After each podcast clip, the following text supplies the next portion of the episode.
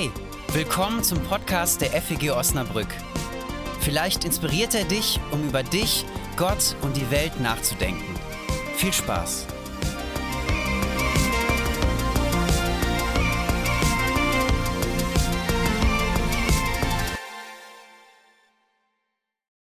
Ich halte jetzt einen Vortrag mit dem Titel Queer und christlicher Glaube.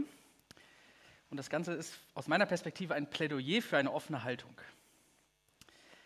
Für mich bedeutet dieser Vortrag eine Klärung, die mir persönlich Freiheit schenkt, weil sie bei mir Teil eines längeren Weges ist, den manche von uns ja auch gegangen sind. Vorweg möchte ich mit euch meinen persönlichen Weg kurz skizzieren, damit ihr verstehen könnt, wo ich herkomme und was mich persönlich bewegt. Aufgewachsen bin ich mit der Überzeugung, Homosexualität und alle nicht heterosexuellen Sexualformen sind irgendwie nicht normal. Ich erinnere mich an ein Gespräch in meiner Kindheit, meiner frühen Jugend. Ich fragte jemanden, was er denke, was Homosexualität für ihn sei.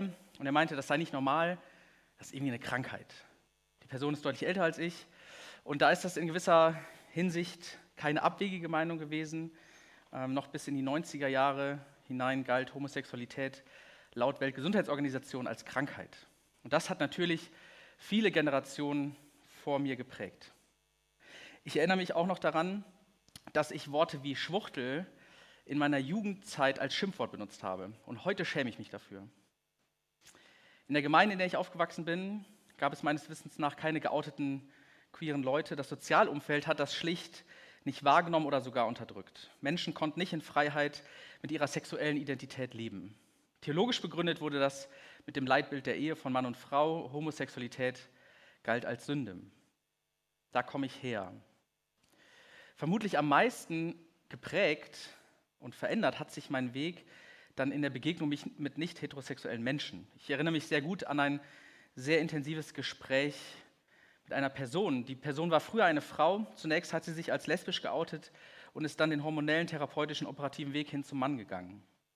Die Person sagte zu mir, Tom, meine Identität ist doch eigentlich in Gott und nicht in meiner sexuellen Identität. Warum darf ich nicht gleichberechtigtes Mitglied der Gemeinden sein? Was soll falsch mit mir sein? Hat Gott sich geirrt, als er mich geschaffen hat? Ich habe viele Geschichten gehört von Menschen, die Ähnliches erlebt haben in katholischen, evangelischen, freikirchlichen Gemeinden. Menschen, die explizit oder durch sozialen Druck ausgegrenzt oder in ihrer sexuellen Identität als minderwertig, defizitär und sündhaft gesehen wurden. Die Unterscheidung, man verurteile nicht den Sünder, sondern die Sünde, hat, glaube ich, niemandem geholfen. Diese Trennung lässt sich nämlich nicht durchhalten. Am Ende werden doch Menschen und ihre Lebensentwürfe verurteilt. Ich glaube, die Kirche und auch ich hat viel Schuld auf sich geladen. Auch in unserer Gemeinde haben sich Menschen an mich gewendet mit der Frage, darf ich als Schwuler, darf ich als Lesbe hier bei euch mit, Mitglied sein, mitmachen? Bin ich so angenommen, wie ich bin? So angenommen wie Heteros auch? Auch diese Gespräche haben mich geprägt, weil in so einer 1 zu 1 Situation man nochmal seine eigene Herkunft und seine Position hinterfragt. Ich glaube, diese persönlichen Begegnungen sind auf meinem Weg entscheidend gewesen. Daneben natürlich auch theologische Auseinandersetzungen damit. Dazu unten dann mehr. Kurz zur Begrifflichkeit. Ich werde gleich hauptsächlich von Homosexualität sprechen, der Einfachheit halber. Gemeint sind alle nicht heterosexuellen Lebensformen. Gelegentlich spreche ich aber auch von queeren Menschen. Ihr bekommt jetzt Thesen ausgeteilt, die ich ähm, voranstelle, die sozusagen mein, mein aktuelles Meinungsbild widerspiegeln. Es sind Thesen, an denen wir uns reiben können, die euch vielleicht freuen, die euch vielleicht ärgern, die uns als Gemeinde dazu helfen sollen, einen gemeinsamen Weg zu finden, zu erkennen, euch die Möglichkeit zu geben, was denke ich als Pastor, was denke ich als Tom und sich damit auseinanderzusetzen. Und für alle, die hier sind, am Ende des Vortrags gibt es die Möglichkeit dazu auch noch äh, eine Einschätzung zu finden. Im Laufe meines Lebens habe ich aufgrund meiner Prägung, bewusst oder unbewusst, angenommener Überzeugung und meinem damaligen Verständnis der Bibel nicht heterosexuelle Menschen diskriminiert, ausgegrenzt und ihnen die unermessliche Liebe Gottes verweigert. Das tut mir heute leid. Heute sollten sich alle rechtfertigen, die Menschen aufgrund ihrer sexuellen Orientierung ausgrenzen und nicht die, die sie annehmen. Ich erlebe das oft noch andersrum. Die kulturellen Voraussetzungen der Bibel und unserer Welt unterscheiden sich. Wenn in der Bibel von gleichgeschlechtlicher Sexualität gesprochen wird, dürfen wir unsere heutigen Vorstellungen von homosexueller Identität nicht dort hinein projizieren. Die Bibel sagt nichts Positives über gleichgeschlechtliche Sexualität. Die Bibel sagt nichts über Homosexualität, wie sie heute verstanden wird. Das ist auch eine wichtige Unterscheidung für meinen Vortrag. Ich unterscheide das, was die Bibel unter gleichgeschlechtlicher Sexualität meint, wenn sie davon redet, ist nicht das, was wir heute im 21. Jahrhundert unter einer homosexuellen Identität verstehen. Für mich zentrale biblische Werte für hetero- und homosexuelle Partnerschaften sind Treue, Dauer, Verantwortung und Fürsorge. Das sind alles Werte, die ich aus der Liebe Gottes in Jesus Christus ableite. Wenn ich homo- und heterosexuelle Partnerschaften, die sich an diesen Werten orientieren, als gleichwertig ansehe, spricht aus evangelischer Sicht nichts dagegen, verheiratete Paare in einem Traugottesdienst zu segnen. Und die letzte These, ich wünsche mir Kirche als Safe Space für queere Menschen, in dem sie keine Angst vor einem Outing haben müssen, unterstützt werden und ein Raum, der von der Liebe und Annahme Gottes geprägt ist. Mein Vortrag gliedert sich so grob in zwei Bereiche. Im ersten geht es um die Welt, in der wir leben und ein bisschen um die Entwicklung von Perspektiven auf dieses Thema. Im zweiten Teil befassen wir uns dann mit biblischen Grundlagen. Dort zunächst ein bisschen allgemein, was die Bibel zu diesem Thema sagt, und dann werden wir heute auch uns konkret die Bibelstellen angucken, die häufig für dieses Thema herangezogen werden. Also, äh, das war jetzt eine Einführung, jetzt kommt der erste große Teil, unsere Welt. Zum historischen Hintergrund. Zunächst muss man festhalten, dass es Homosexualität eigentlich erst seit der zweiten Hälfte des 19. Jahrhunderts gibt. Der Begriff taucht erst 1868 zum ersten Mal auf, also der Begriff Homosexualität. Besonders die heutige Überzeugung, dass Homosexualität nicht bloß ein Verhalten meint, sondern ein wichtiger Teil der eigenen Identität, das gibt es erst seit dem 19. Jahrhundert. Als im Zuge der Aufklärung und Romantik die Idee der freiwilligen Liebesheirat aufkam, kann sich so etwas nicht kann sich so etwas wie Nicht-Heterosexualität erst frei entwickeln. Also erst durch die Identität, äh, durch die, durch die Idee, zwei Menschen können frei entscheiden, wen sie heiraten, wen sie lieben. Erst da kann sich dann auch frei sowas wie eine nicht heterosexuelle Identität entwickeln. Homosexualität als angelegte und gewissermaßen angeborene natürliche Orientierung ist der antiken Welt, zu der auch die Bibel gehört, unbekannt. Es ist also auch der Welt der Bibel, der Zeit der Bibel unbekannt. Es gibt vereinzelt Berichte, das ist äh, auch ein großer Forschungsbereich, vereinzelte Berichte auch über langjährige und gewisser Sicht gleichberechtigte Partnerschaften damals, aber solche Ausnahmen bestätigen eher die Regel. Die Bibel oder die Welt der Bibel kennt Homosexualität nur als homosexuelle Handlung von Menschen, die eigentlich heterosexuell sind. Das hat verschiedene Gründe. Der Kulturraum der Bibel, die, eine Gesellschaft, die ist in vielerlei Hinsicht völlig anders auf Nachkommenschaft angewiesen, als wir das heute sind. Wer keine Kinder hatte, hatte keine Zukunft. Heute kann man auch relativ gut alleinstehend oder als Paar ohne Kinder äh, überleben, weil wir in einem Sozialstaat leben. Deshalb haben klar geordnete Verhältnisse der Geschlechter und innerhalb der Großfamilie einen sehr viel höheren Stellenwert. Die tragischen Geschichten von Kinderlosigkeit in der Bibel deuten das an. Außerdem hängt Sexualität in der Antike immer mit einem sozialen Machtgefälle zusammen. Der passive Part im Geschlechtsakt, also bei heterosexuellen, Part, heterosexuellen Paaren ist der passive Part der der Frau, ähm, ist nach antikem Verständnis in seiner gesellschaftlichen Stellung abgewertet. In der Antike geht es bei Sexualität oft um den aktiven und um den passiven Part. Es steht immer die Frage im Raum, wer penetriert und wer wird penetriert. In der Antike sind sexuelle Handlungen von eigentlich heterosexuellen Männern an rangniedrigeren Männern, also junge Männer oder Sklaven, nicht problematisch. Also du kannst als Mann verheiratet sein, in einer Partnerschaft leben, eine Familie haben und trotzdem Sex mit einem jungen Sklaven haben. Solange der höhere Mann der aktive ist und der andere der passive. Das entspricht nicht mehr meiner heutigen Vorstellung. Dieses Verständnis von einem Machtgefälle ist auch für, die, für das Verständnis der Bibelstellen wichtig. Und wenn ich das wahrnehme, entdecke ich einen großen kulturellen Unterschied. Und diese Ansicht teilen wir ja heute mit guten Gründen nicht mehr. Unser Grundgesetz stellt in Artikel 3 äh, klar, indiskutabel klar, Männer und Frauen sind gleichberechtigt. Und das gilt in gewisser Hinsicht und in manchen Perspektiven für die Welt der Bibel leider nicht. Sie ist patriarchal geordnet. Das heißt, der Mann steht sozial und rechtlich über der Frau. Und die Sexualität ist für die Welt der Bibel ein Abbild dieser Überordnung des Mannes. Man kann Sexualität und gesellschaftliche Rolle nicht voneinander trennen. Die Bibel deutet auch manche Veränderungen an. Wenn etwa in Epheser 5 von der gegenseitigen Unterordnung gesprochen wird. Das ist für die damalige Welt ziemlich modern und zeigt, dass vertraute Ansichten sich im Lichte des Evangeliums des Glaubens auch verschieben und verändern können. Man könnte auch auf die Schöpfungsgeschichte verweisen, die mit den Geschlechterrollen spielt. Da heißt es, darum wird ein Mann seinen Vater und seine Mutter verlassen und seiner Frau anhängen und sie werden ein Fleisch sein. Die antiken Verhältnisse damals waren genau umgekehrt. Nicht der Mann verlässt seine Familie, sondern immer die Frau. Die Urgeschichte durchbricht dieses gesellschaftliche Rollenbild. Es ist wichtig zu sehen, die kulturellen Voraussetzungen sind heute nicht mehr dieselben wie zu Zeiten der Bibel. Die biblischen Texte bewegen sich weitestgehend, natürlich nicht in jeder Hinsicht, aber weitestgehend im damaligen gesellschaftlichen Mainstream, öffnen sich aber für Ausnahmen. Aber die patriarchalen Voraussetzungen in der Bibel sind klar. Und ich denke, wo sich diese kulturellen Voraussetzungen geändert haben, müssen wir heute auch neu bewerten, wie wir damit umgehen. Das gilt auch für andere Themen, die wir heute mit guten Gründen anders sehen als in der Bibel, beispielsweise äh, das Thema Todesstrafe, das im Alten Testament noch irgendwie gang und gäbe war, auch in Gesetzestexten, oder das Thema Sklaverei, was aufgegriffen wird, auch im Neuen Testament, aber nicht komplett abgelehnt wird. Veränderung ist möglich, auch und gerade mit der Bibel. Verständnis von sexueller Identität. Vereinfacht lässt sich die Veränderung des Verständnisses innerhalb unserer Gesellschaft von nicht heterosexueller Orientierung in der Vergangenheit ungefähr sehr äh, platt dargestellt folgendermaßen sagen. Es gab lange Zeit eine Tabuisierung, also das gibt es einfach nicht oder es darf es nicht geben und auch eine Kriminalisierung. Gerade zur Zeit des Dritten Reiches war klar, wenn du heteros, äh, homosexuell bist, dann ist das eine Straftat und dann wirst du dafür verfolgt bis hingerichtet. Es hat sich entwickelt hin zu einer Pathologisierung, also dass es eine Krankheit wurde.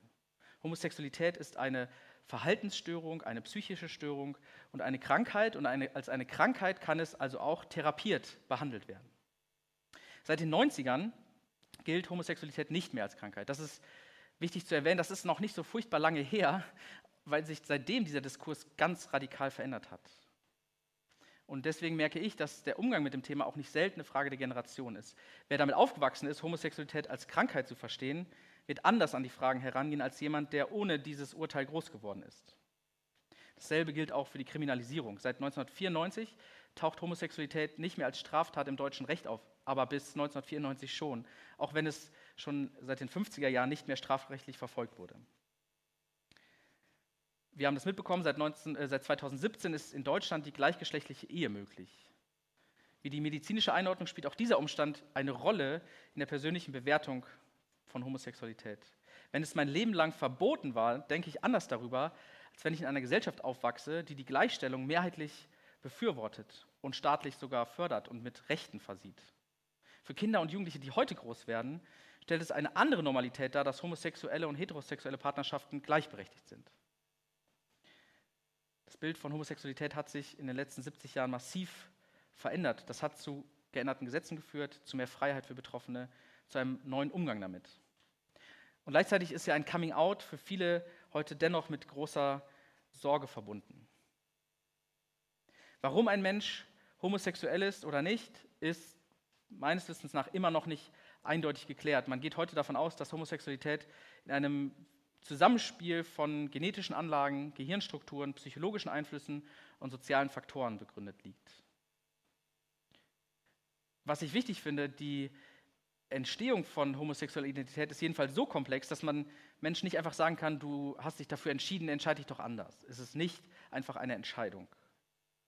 Ich habe mich ja auch nicht irgendwann, als ich Teenager war, dafür entschieden, heterosexuell zu sein. Ich habe mich einfach Frauen hingezogen gefühlt. Im Blick auf den prozentualen Anteil homosexueller Menschen an der Gesamtbevölkerung schwanken die Angaben zwischen 1 und 10 Prozent. Es gab eine Studie von ein paar Jahren unter christlichen Singles, da gaben 3,1 Prozent an, homosexuell zu sein und weitere 3,3 Prozent verstanden sich als bisexuell. Das sind immerhin 6,4 Prozent von hochreligiösen Menschen. Nun könnte man ja fragen, warum ist denn das dann so ein großes Thema? Warum macht man denn so ein großes Thema für 6 Prozent? Man kann es theologisch ausdrücken, weil unser Gott, der Gott, an den ich glaube, immer ein Gott der Minderheiten war und immer ein Gott der Minderheiten ist und sein wird. Das heißt im Alten Testament nicht euch nicht hat euch der Herr angenommen und euch erwählt, weil ihr größer wäret als alle Völker, er redet zu Israel, denn du bist heute das kleinste unter allen Völkern, sondern weil er euch geliebt hat. Der Gott der Bibel ist ein Gott, der für die Minderheiten um einen Platz kämpft. Deswegen sollte auch seine Gemeinde, finde ich, eine sein, die einen Platz für Minderheiten hat. Gesellschaft verändert sich und Gemeinde verändert sich mit ihr. Das war schon zu biblischen Zeiten so. In meiner Jugend war gerade das Thema, ob Frauen äh, predigen dürfen oder nicht, ob Frauen in der Leitung sein dürfen oder nicht. Und das ist heute äh, in vielen Gemeinden gar keine Frage mehr. Aber auch da hat sich in meiner Jugend innerhalb dieser Zeit, die ich dann sehr aktiv mitbekomme, etwas verändert. Ich glaube, dass sich Glaube verändern kann, darf und manchmal auch muss. Und ich hoffe, dass ich meinen Kindern mit auf den Weg geben kann, dass es nichts Mutigeres gibt, als seine Meinung zu ändern. Ich komme zum nächsten Punkt, die Welt der Bibel.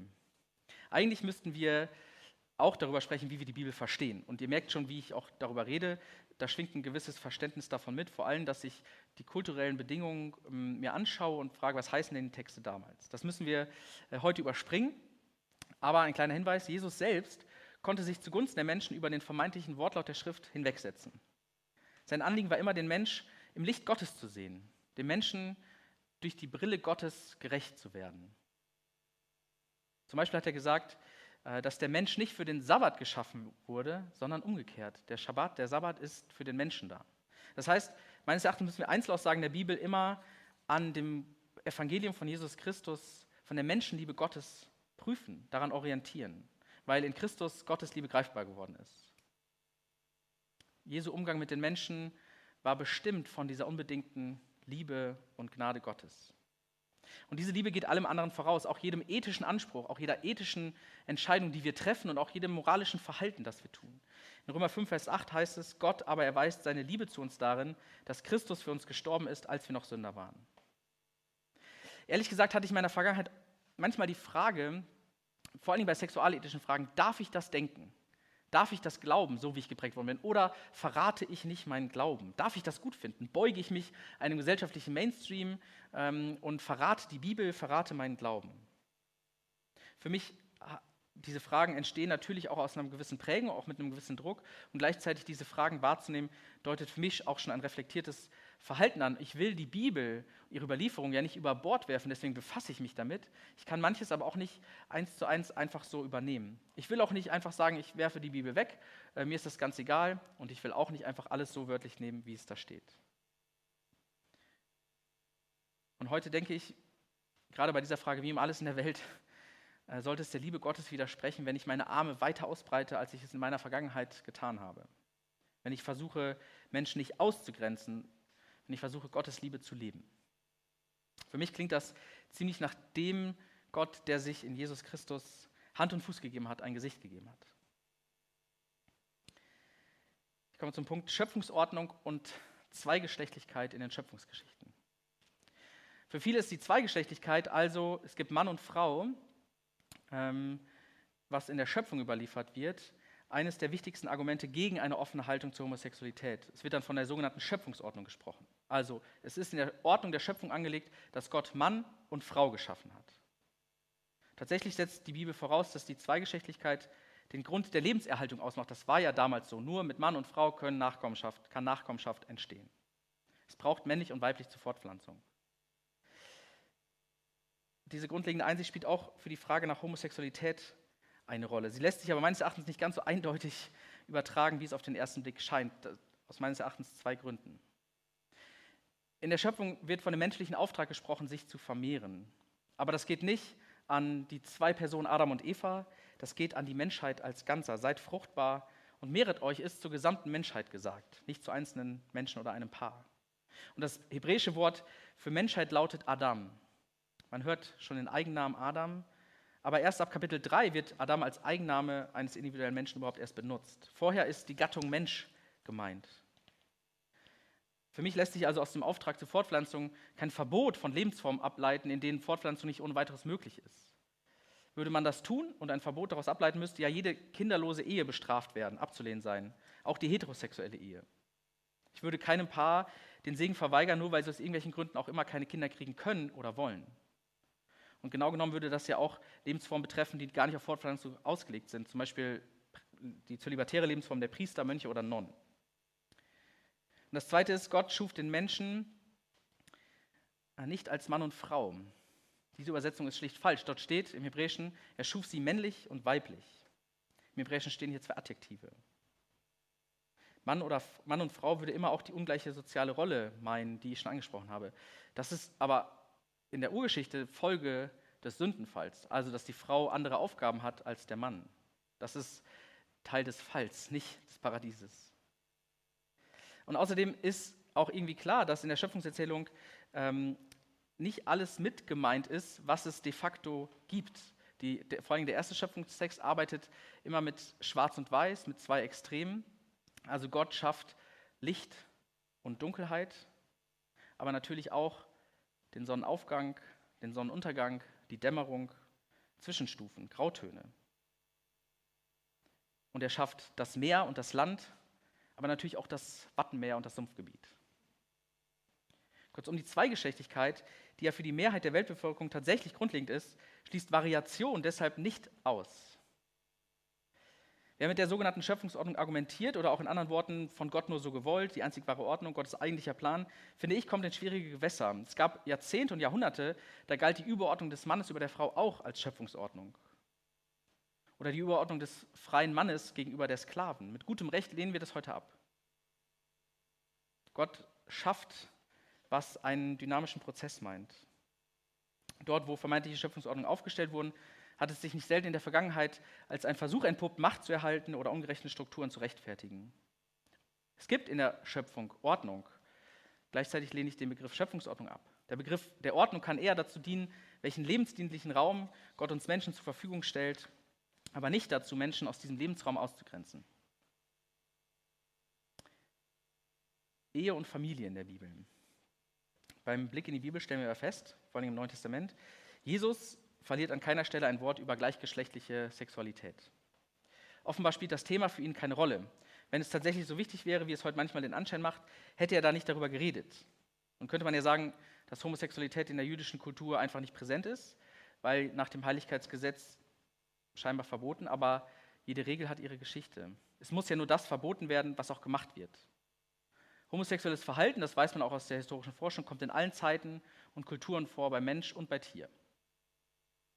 Manchmal wird gesagt, Jesus hat nichts über Homosexualität gesagt, daher können wir auch nichts darüber sagen, was er darüber dachte. Aber das ist irgendwie ein schwaches Argument, weil dann schließt man sozusagen aus dem Schweigen von Jesu, ähm, schließt man einen Schluss, der was eigentlich unzulässig ist, weil wir eben nicht wissen, was er darüber gesagt hätte. Und doch ist es ja irgendwie so, dass für den selbst ehelosen Jesus Familie und auch Sexualität insgesamt für den Glauben eine untergeordnete Rolle spielte. Also ich darf das für mich nicht zu einer Heilsfrage machen. Und in dieser Linie steht auch Paulus, wenn er seine eigene Ehelosigkeit als Ideal beschreibt. Die Ehe von Mann und Frau ist für ihn eine Notlösung zum Schutz vor den eigenen Trieben. Das ist ein ziemlich negatives Bild auf die Ehe. Also heiratet besser, bevor ihr den Trieben, euren Trieben unterliegt. Das finde ich nicht so ein richtig schönes Bild für eine Ehe. Habe ich so auch bei einer Hochzeit noch nicht gesagt. Und Paulus, Paulus meint, christlicher Glaube überwindet auch die Fragen der Geschlechtlichkeit. Er sagt in Galater 3, Vers 28, hier ist nicht Jude noch Grieche, hier ist nicht Sklave noch Freier, hier ist nicht Mann noch Frau, denn ihr seid allesamt einer in Christus. In Christus spielt die Unterscheidung von männlich und weiblich tendenziell keine Rolle mehr. Was heißt das für uns? Ich finde, es reicht zuerst mal wahrzunehmen, die Bibel kennt mehr als die klassische Verbindung von einem Mann und einer Frau. Sie regelt zum Beispiel im fünften Mosebuch, was passiert, wenn ein Mann Nachkommen von zwei Frauen hat, ohne das zu kritisieren. Wir kennen viele weitere Geschichten von Ehen zwischen mehr als zwei Partnerinnen. Die Bibel kann außerdem die Ehe innerhalb der eigenen Großfamilie als Ideal beschreiben, was mich heute eher irritiert. Insgesamt sind die biblischen Ehen eher, muss man sagen, nüchterne Zweckgemeinschaften als große Liebesgeschichten. Es gibt für mich also Dinge, die sind biblisch, weil sie in der Bibel vorkommen, die ich aber aus heutiger Sicht ablehne. Und all das müssen wir im Hinterkopf behalten, wenn wir gleich auf die konkreten Bibelstellen schauen und sozusagen Heterosexualität oder auch die heterosexuelle Ehe als Ideal beschreiben. Die Bibel kennt hier auch noch viele andere Formen und für Jesus und besonders Paulus ist sie nicht das Ideal, sondern die beste Notlösung, was irgendwie ernüchternd ist. Jetzt gehen wir an einzelne Bibelstellen zu diesem Thema. Ihr habt die Bibelstellen alle auch auf diesem Handout mit den Thesen auf der Rückseite. Ähm, und es gibt insgesamt nur, könnte man sagen, fünf Stellen, die dafür überhaupt so richtig in Frage kommen. Das ist aus dem dritten Buch Mose zwei Stellen, sowie Verse aus dem ersten Römerbrief, äh, Römer 1, 1. Korintherbrief, Kapitel 6 und 1. Timotheusbrief, Kapitel 1. Was deutlich wird, an allen genannten Stellen sprechen, alle genannten Stellen sprechen ablehnend über gleichgeschlechtliche Sexualkontakte. Ähm, und für mich geht es auch nicht darum, das zu ignorieren oder irgendwie umzudeuten, aber es geht um die Frage, ob diese Stellen heute dasselbe bedeuten können wie damals. Ich finde, wir müssen ähm, schauen, ob sie vor dem Hintergrund ihrer Kultur tatsächlich das betreffen, worum es heute geht.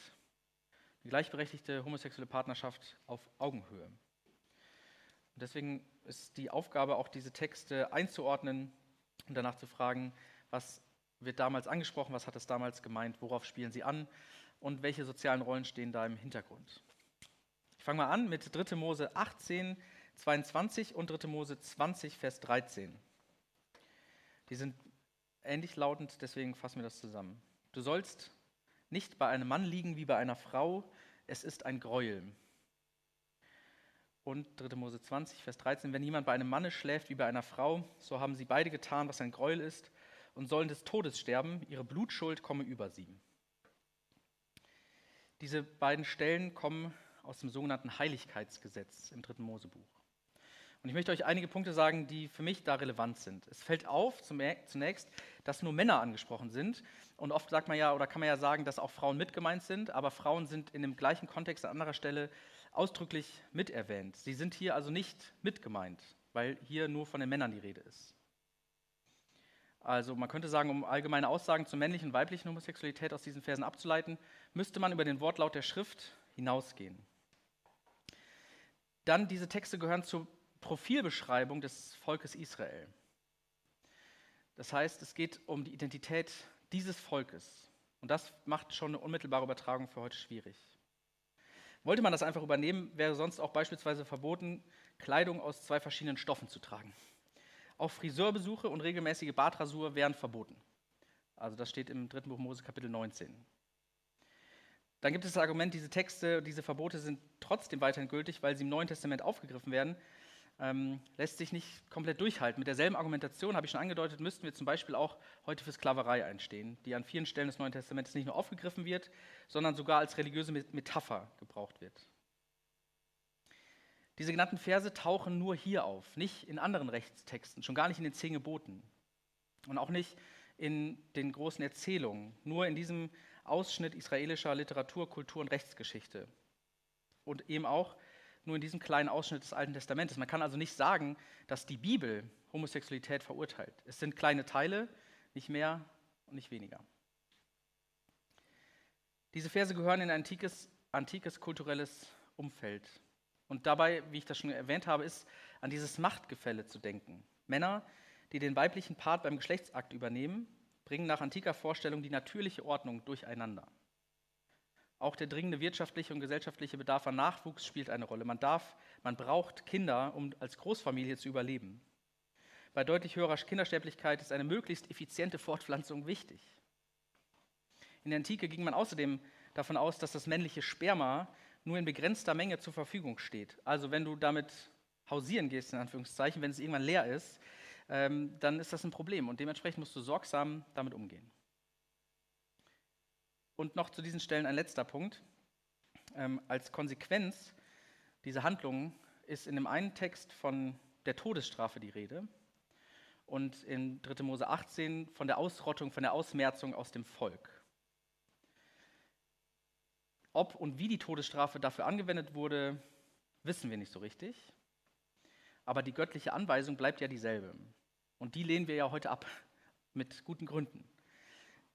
Da muss man aber fragen, es ergibt ja nicht so richtig Sinn, auf den ersten Teil des Satzes zu pochen, zu sagen, das ist jetzt irgendwie schlecht oder Sünde, aber dann die Konsequenzen nicht zu leben.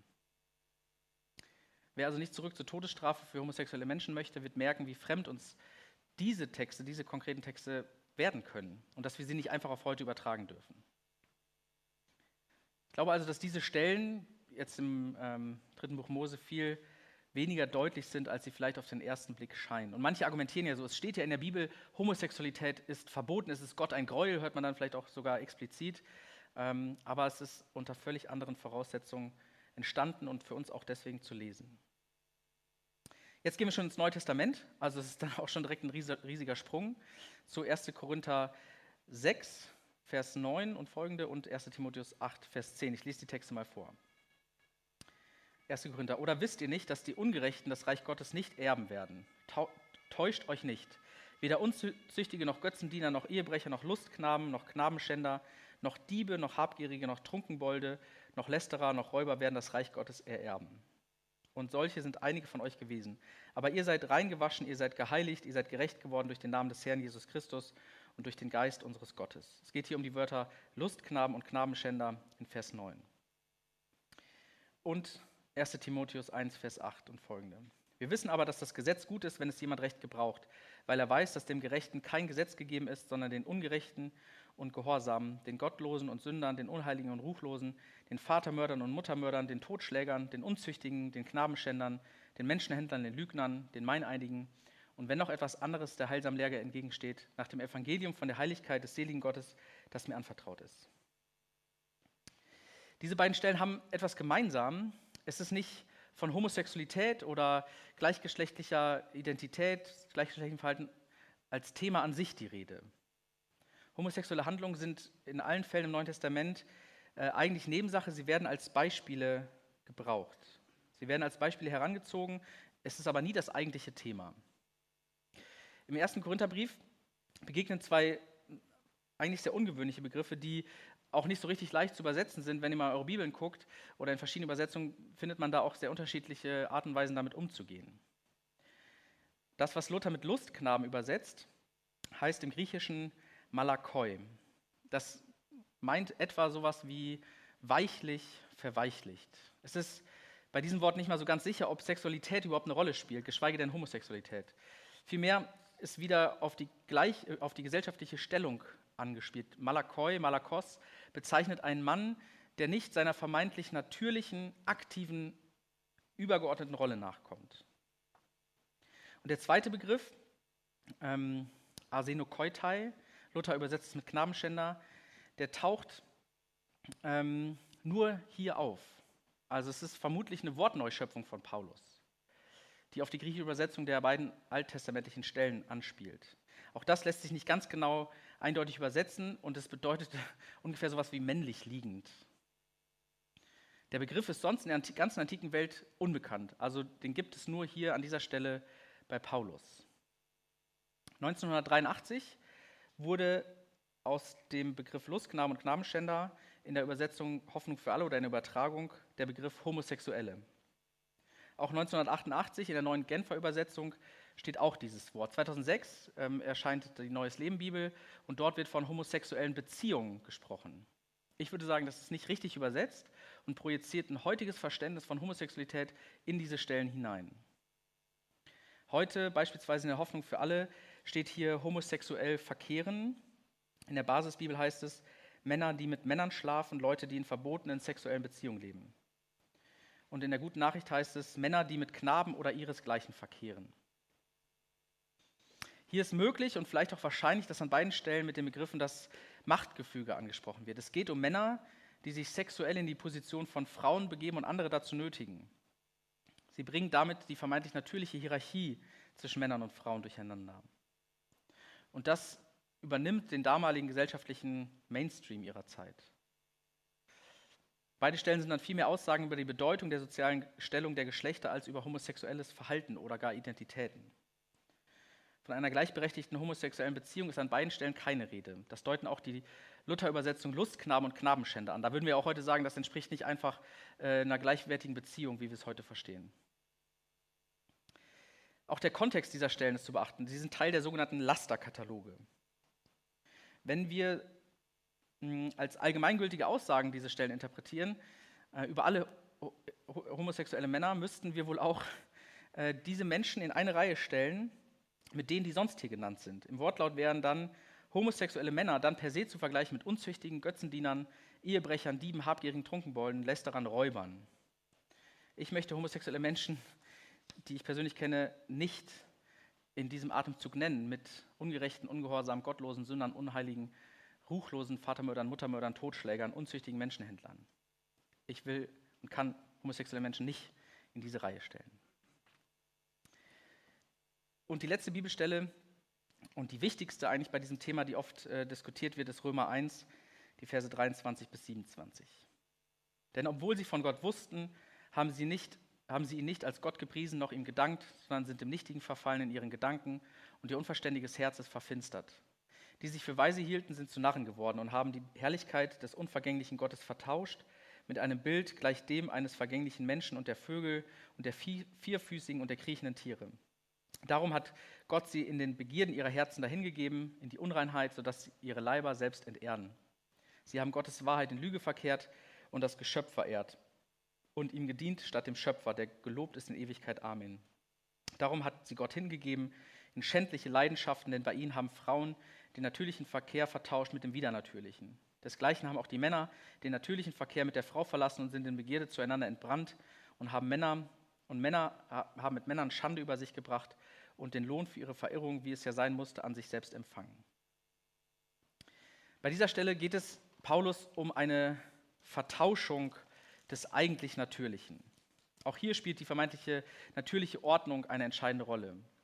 Paulus versteht homosexuellen Geschlechtsverkehr als ein Symptom von Gottlosigkeit. Ich finde, darüber kann man ja auch schon stolpern, denn wir reden ja gerade über homosexuelle Menschen, die vielleicht auch ihren Platz in Gemeinde suchen. Paulus kennt sowas nicht. Offen homosexuell lebende Menschen, die zu einer christlichen Gemeinde dazugehören wollen. Und wenn ich homosexuell Glaubende und ihre leidvollen Gemeindegeschichten kenne, werden mir die Worte von Paulus auch fremd. Und es fällt mir schwer, seiner Argumentation zu folgen, denn homosexuelle Menschen sind ja nicht per se gottlos, nur weil sie homosexuell sind.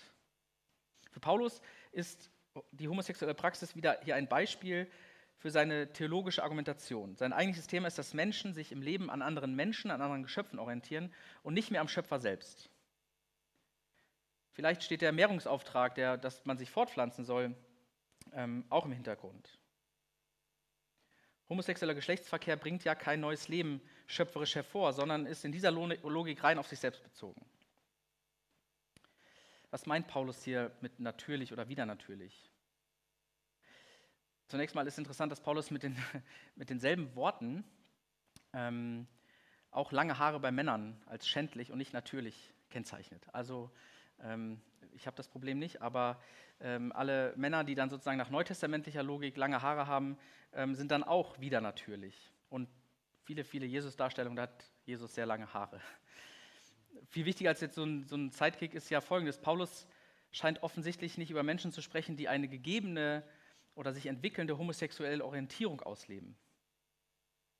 Vielmehr stehen ihm mit sehr großer Wahrscheinlichkeit heterosexuelle Menschen vor Augen, die sich auf homosexuelle Praktiken eingelassen haben.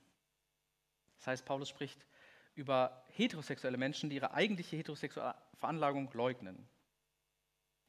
Denn für Paulus, genauso wie in der ganzen Antike, sind alle Menschen im Grunde heterosexuell und eine natürliche homosexuelle Veranlagung kennt er genauso wenig wie seine Umwelt. Und das lässt sich ja mit heutigen Erkenntnissen nicht mehr in Einklang bringen. Homosexuelle sind eben nicht Menschen, die eigentlich im Kern heterosexuell sind. Das kann man heute so nicht mehr sagen. Ausnahmen gibt es vielleicht auch, dass Menschen ähm, auf der Suche sind und doch am Ende herausfinden, sie sind heterosexuell und auf dem Weg sind. Aber das darf ja nicht zur Regel gemacht werden, dass das dann bei allen so sein muss. Das ist ein kurzer Ritt durch diese Bibelstellen. Man müsste noch viel, viel mehr dazu sagen. Da müssten wir uns noch mal viele Stunden damit auseinandersetzen. Äh, das kann ich jetzt hier nicht machen. Äh, deswegen habe ich noch ein paar Gedanken, zweieinhalb Seiten zum Schluss. Also die wenig vorhandenen Stellen im Alten und Neuen Testament lehnen gleichgeschlechtliche Sexualhandlungen ab. Aber es wurde vielleicht auch deutlich, dass es nicht trotzdem völlig eindeutig ist. Und sie, sie stellen nur einen sehr, sehr kleinen Teil der Bibel dar. Und sie stellen auch nur einen kleinen Teil dessen dar, was wir heute unter homosexueller Partnerschaft verstehen. Auch eine heterosexuelle Partnerschaft will ich ja nicht ausschließlich auf den Geschlechtsakt reduzieren. Und die Frage ist dann, ob man von diesem kleinen Teil auf das Ganze schließen kann. Außerdem bauen die biblischen Aussagen auf Voraussetzungen auf, die ich heute mit guten Gründen nicht mehr teile. Das betrifft vor allem die Frage nach dem Machtgefälle und nach Hierarchien zwischen den Geschlechtern, dem Stellenwert der Fortpflanzung und Kenntnis über die Grundlagen homosexueller Identität. Und wie schon gesagt, es geht mir nicht darum, die Stellen einfach wegzuerklären, sondern sie vor dem Hintergrund ihrer Entstehung zu verstehen und zu prüfen, ob wir sie auch heute unter unseren Bedingungen nicht anders bewerten müssen. Die Herausforderung für uns als Gemeinde, für Christinnen und Christen heute, ähm, ist es ja einerseits, diese abwertenden Stellen wahrzunehmen, dazu eine, ähm, ein Urteil zu finden, diese einzuordnen und dann auch zu einer Meinung zu kommen, wie wir denn dann über dieses Thema sprechen. Dass ich zu einer offenen Haltung gekommen bin, heißt nicht, dass ich die Bibel einfach hinter mir lasse. Aber ich habe es anders eingeordnet, was ich vorfinde und wie ich das interpretiere. Und gleichzeitig stellt sich ja die Frage, wie gleich- und verschiedengeschlechtliche Partnerschaften dennoch biblisch gestaltet werden können im Sinne des Evangeliums.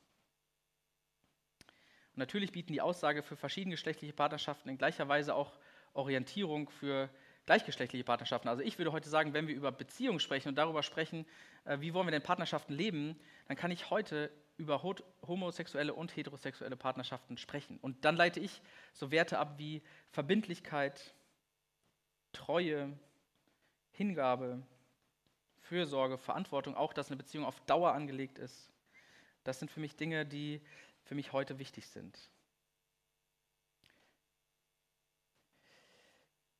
Ich glaube, wenn wir über eine Einordnung und Bewertung zur Homosexualität kommen wollen, dann ist es sehr schwierig, von diesen einzelnen Stellen, wie schon gesagt, auszugehen, sondern von dem Grundgedanken insgesamt. Am Ende geht es ja um das, worum es im christlichen Glauben aus meiner Sicht geht, dass Gott sich uns Menschen liebevoll zuwendet, unbedingt und unabhängig von unserer Lebensführung. Die Reformatoren nannten das Rechtfertigung. Gott verlangt nicht unsere Rechtschaffenheit, sondern verschafft allen Menschen ihr Recht. Die Liebe Gottes gilt uns Menschen absolut unverlierbar. Und das hat Jesus Christus selbst mit seinem Leiden und Sterben für uns verwirklicht und zur Schau gestellt. Das ist für mich der Start und der Zielpunkt all dieser Überlegung. Und deswegen stehe ich auch dafür ein, dass die Zuwendung Gottes zu allen Menschen auch in unserer Gemeinde sichtbar, erlebbar gelebt wird. Es passt nicht in mein Bild von Gott, Menschen aufgrund ihrer Sexualität von dieser Liebe auszuschließen. Ich glaube, die Liebe Gottes gilt besonders denen, die viel zu lange ausgegrenzt wurden und noch immer werden. Deswegen träume ich davon, dass Gemeinde sich auch gegen diese Form der Ausgrenzung stark macht und ihre Türen weit öffnet für alle Menschen, die sich nach diesem Gott sehen, egal ob sie homosexuell sind, heterosexuell sind oder was auch immer. Der christliche Glaube übersteigt solche Unterschiede.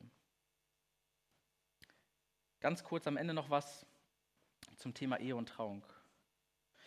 Nach meiner Sicht, und das ist, finde ich, eine evangelische Sicht, ist die Ehe eine sehr gute und nützliche Ordnung, die das verbindliche Zusammenleben zweier Menschen regelt und ihnen einen festen, verbindlichen, verantwortungsbewussten Rahmen gibt. Gleichzeitig ist die Ehe in erster Linie ein rechtlicher Akt. Wenn ich Paare traue, dann versprechen sich zwei Menschen vor Gott und der Gemeinde die Treue und ich bitte Gott um seinen Segen für diese beiden Menschen. Und ich bitte Gott um seinen Segen, dass die beiden Menschen die Kraft haben, dieses Versprechen zu halten. Meines Erachtens wird da keine Verbindung im Himmel geschlossen. Ich segne zwei Menschen, die sich die Treue versprechen und auf dem Standesamt sich schon das Ja-Wort gegeben haben. Ich traue keine Menschen, die nicht vor dem Standesamt verheiratet sind. Und mit diesem Verständnis kann ich auch Menschen, verheiratete Menschen segnen, die das gleiche Geschlecht haben. Für mich ist die größte Frage, warum sollte ich ihnen den Segen Gottes verweigern, wenn sie doch genauso eine treue, verbindliche und auf Dauer angelegte Partnerschaft eingehen? Es gibt manchmal dann auch liturgisch in der Vergangenheit auch in verschiedenen evangelischen Kirchen Unterschied zwischen Trauung und Segnung. Also man könnte sagen, ja, wir segnen Homosexuelle, aber trauen sie nicht. Ähm, das ergibt für mich nicht so richtig Sinn. Rein praktisch würde man im Gottesdienst wahrscheinlich keinen Unterschied merken. Liturgisch passiert bis auf einzelne unterschiedliche Worte dasselbe. Ich segne zwei Menschen auf ihr Versprechen hin. Man kann sagen, die Ehe wird im Standesamt geschlossen und in der Kirche holt sich das Paar den Segen ab. Das war's. Das war's für heute. Wenn du mehr über uns erfahren möchtest, wer wir sind und was wir machen, schau doch mal auf feg-osnabrück.de. Da wir uns ausschließlich durch Spenden finanzieren, wäre es auch richtig cool, wenn du uns unterstützen würdest. Alle Infos dazu findest du auch auf der Homepage. Na dann, bis zum nächsten Mal.